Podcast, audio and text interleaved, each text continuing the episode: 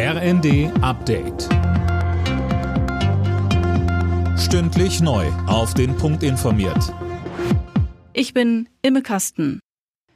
Die G7-Staaten wollen den Ausstieg aus den klimaschädlichen fossilen Brennstoffen vorantreiben. Die Energie-, Klima- und Umweltminister haben sich unter anderem darauf geeinigt, komplett aus der Kohleverstromung auszusteigen.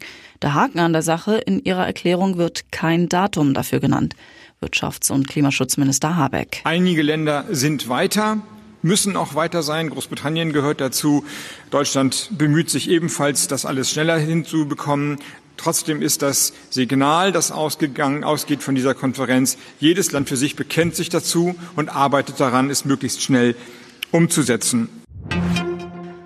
Bundesentwicklungsministerin Schulze ist in die Ukraine gereist, um sich dort vor Ort ein Bild von den Kriegsfolgen zu machen und sie sagte Unterstützung bei deren Bewältigung zu. Anne Brauer. Svenja Schulze war in dem zerstörten Kiewer Vorort Borodjanka und da hat sie den Menschen Hilfe aus Deutschland zugesagt beim Wiederaufbau.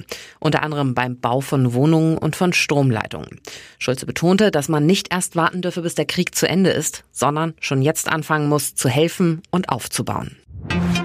Nach dem Grundschulmassaker in Texas haben die Behörden jetzt Fehler der Polizei eingeräumt.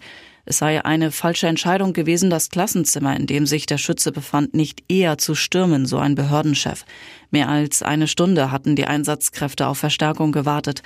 19 Kinder und zwei Lehrerinnen kamen ums Leben, bevor der 18-jährige Angreifer erschossen wurde.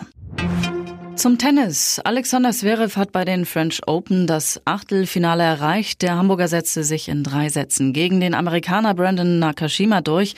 Angelique Kerber ist dagegen raus. Die ehemalige Tennis-Weltranglisten Erste aus Kiel verlor gegen die Belarusin Sasnovic glatt in zwei Sätzen.